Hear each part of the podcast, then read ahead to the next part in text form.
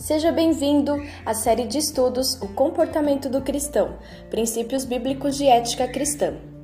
Este material foi desenvolvido e publicado pela editora Cristã Evangélica, e a partir de agora você vai mergulhar neste estudo sobre a vida cristã. Sessão 17 A Ética da Comunhão. Hoje nós temos a última sessão da nossa série O Comportamento do Cristão, Vamos começar pelo texto base, que está no livro de Filipenses, capítulo 2, os versos do 1 ao 11. E você, meu filho, torne-se forte com a graça que há em Cristo Jesus, pois você deve ensinar aos outros essas coisas que você e muitos outros me ouviram falar. Ensine estas grandes verdades a homens de confiança, que por seu turno as transmitirão a outros. Tome parte dos meus sofrimentos como um bom soldado de Jesus Cristo. E como soldado, não se deixe prender pelos negócios deste mundo, porque se fizer assim, você não poderá satisfazer aquele que o alistou em seu exército. Siga as determinações do Senhor para a execução da sua obra, como um atleta que ou obedece às regras ou é desclassificado e nem recebe prêmio nenhum. Trabalhe arduamente como um lavrador e você será o primeiro a receber a sua parte na colheita. Pense bem no que estou dizendo e que o Senhor o ajude a entender de que forma isso se aplica a você. Não se esqueça nunca do fato de que Jesus Cristo foi ressuscitado dos mortos. Era descendente da família do rei Davi, de acordo com o evangelho que eu anuncio. E é por causa disso que eu estou sofrendo e fui posto na prisão como um criminoso. Mas a palavra de Deus não está em cadeias, embora eu esteja. Estou muito disposto a sofrer, se isso trouxer salvação e glória eterna em Cristo Jesus para aqueles que Deus escolheu. Sou confortado com o seguinte ensino verdadeiro: quando morremos por Cristo, isto apenas quer dizer que viveremos com Ele.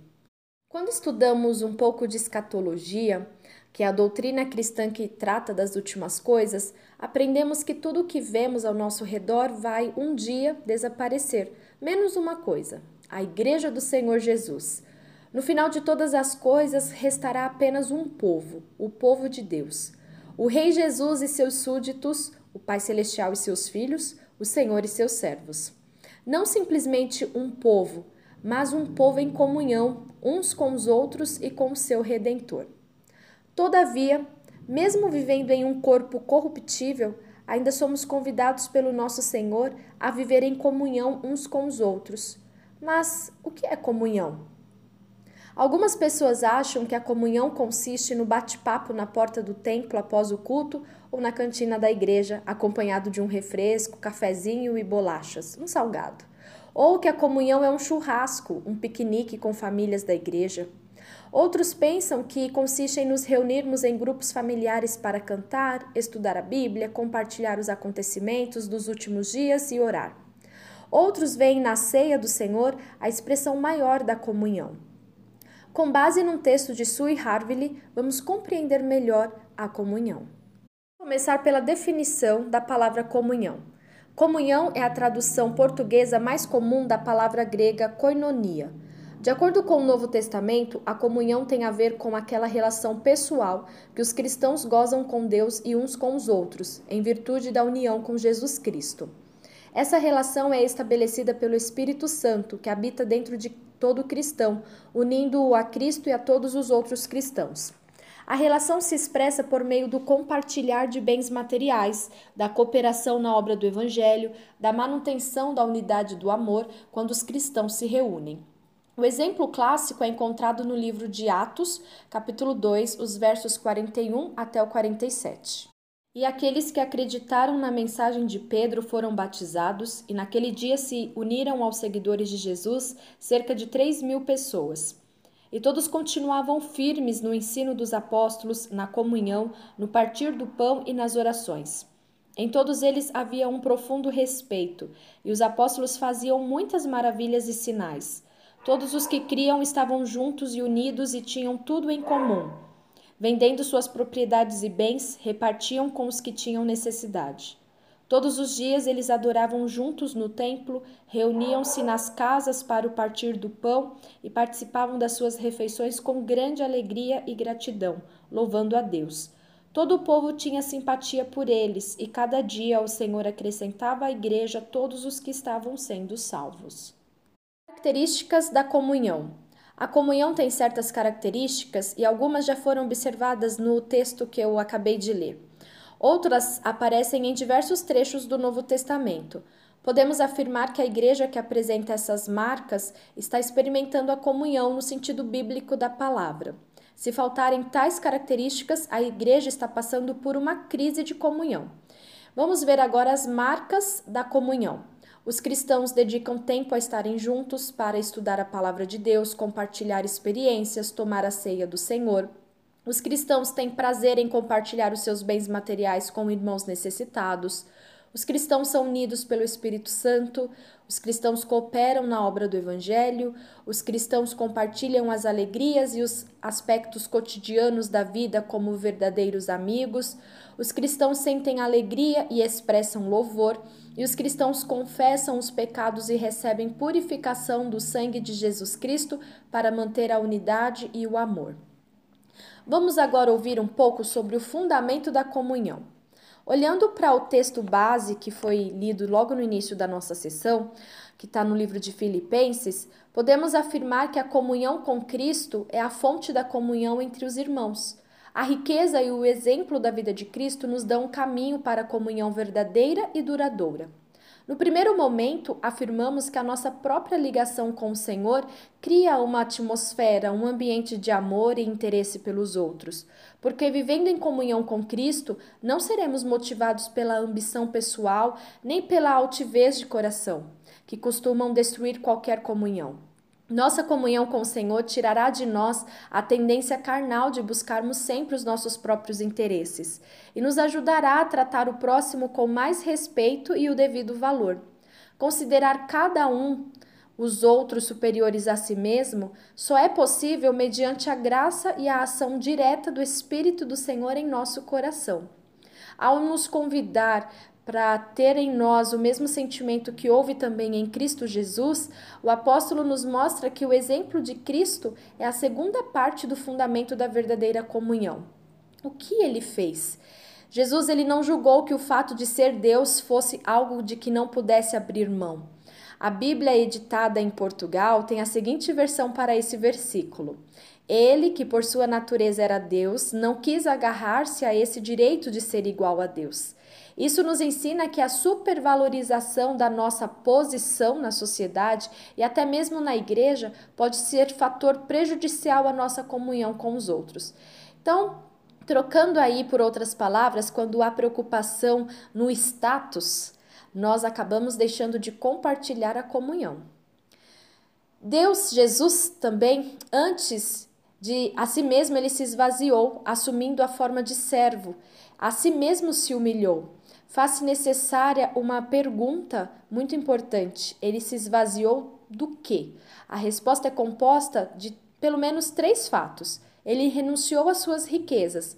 Ele estava sempre pedindo algo emprestado: um lugar onde pudesse nascer, uma casa onde pudesse pernoitar, um barco de onde pudesse pregar, um animal em que pudesse cavalgar, uma sala onde pudesse instituir a ceia e, finalmente, um túmulo onde pudesse ser sepultado. Jesus renunciou à sua glória celestial. Glorifica-me, ó Pai, contigo mesmo, com a glória que eu tive junto de ti antes que houvesse mundo. Era desprezado e o mais rejeitado entre os homens, homem de dores e que sabe o que é padecer. Os versos que eu acabei de ler, o primeiro está no livro de João, capítulo 17, 5, e o seguinte está no livro de Isaías 53, 3. Jesus renunciou ao livre exercício de sua autoridade. Embora sendo filho, aprendeu a obediência pelas coisas que sofreu. Ele mesmo disse: Não procuro a minha própria vontade, e sim a daquele que me enviou. Podemos concluir que Cristo renunciou ao seu ambiente de glória, mas ele não se esvaziou de sua divindade. A comunhão e as mutualidades. Como, quando e onde podemos ver a prática da comunhão? Na prática das mutualidades. Mas o que são mutualidades? Novamente, a gente vai para a definição dada por Sue Harvey, que vai nos ajudar. Mutualidade se refere a um estilo de vida baseado sobre os mandamentos do Novo Testamento a respeito das coisas que os cristãos fazem uns aos outros e uns em favor dos outros para externar o seu mútuo amor e unidade, e também a respeito das coisas que eles evitam fazer uns para os outros a fim de preservarem esse amor e unidade. Empregamos o termo mutualidade para referirmos-nos às expressões recíprocas, descrevendo situações em que uma pessoa faz por outra aquilo que, por sua vez, a outra faz pela primeira. É como se fosse uma corrente do amor, né? O Novo Testamento fala de maneira bem clara sobre o que significa a mutualidade entre os cristãos. Ali se encontra uma série de mandamentos, tanto diretos como indiretos, que especificam como devem ser as relações entre cristãos, o que eles devem fazer uns aos outros e o que não devem fazer uns aos outros. Esses se chamam mandamentos recíprocos. O estilo de vida que chamamos de mutualidade baseia-se, portanto, na obediência aos mandamentos recíprocos do Novo Testamento.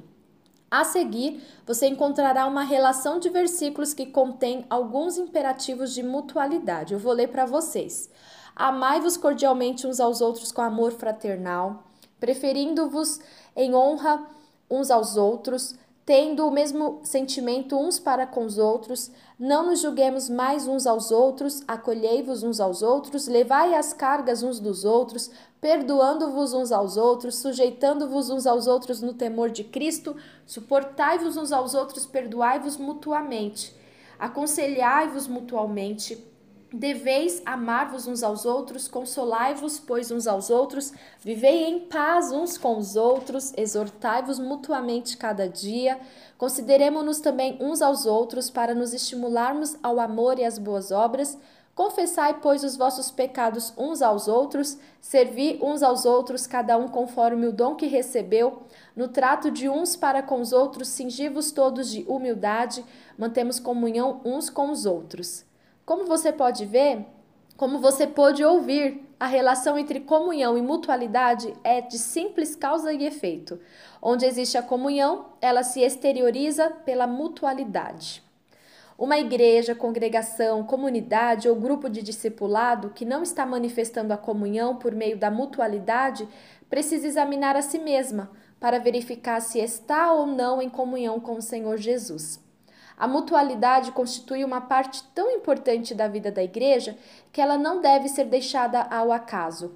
Mesmo sem saber muito sobre o assunto ou sua importância, alguns membros podem estar praticando a mutualidade, mas essa vida recíproca, para ser verdadeiramente bíblica, precisa ser praticada por todos os cristãos. Além disso, ela precisa ser de modo consciente, desenvolvida e aperfeiçoada. Para que se obedeça aos mandamentos de Deus, no caso os recíprocos, é preciso conhecer esses mandamentos e o que eles significam para a vida. E concluímos a nossa sessão é, perguntando: essa sessão mudou de alguma forma o seu conceito de comunhão? A vida de Jesus me ensina que eu não posso ter plena comunhão com o meu irmão se eu não estou disposta a renunciar a mim mesma. E você concorda com essa afirmação? Será que eu tenho colocado em prática pelo menos três mutualidades da lista apresentada nessa sessão? Se você precisar de ajuda para entender um pouco mais sobre a comunhão e suas mutualidades, você pode me deixar, mandar uma mensagem nas minhas redes sociais. Só você pesquisar no Instagram por Mi Esperanca ou também no YouTube, que eu tenho um canal chamado Mi Esperanca. De alguma maneira você vai conseguir entrar em contato comigo e eu posso passar para você também as referências bíblicas usadas nas sessões. Que Deus abençoe a sua vida e que você continue crescendo na graça e no conhecimento. Que nós continuemos crescendo na graça e no conhecimento do nosso Senhor e Salvador Jesus Cristo.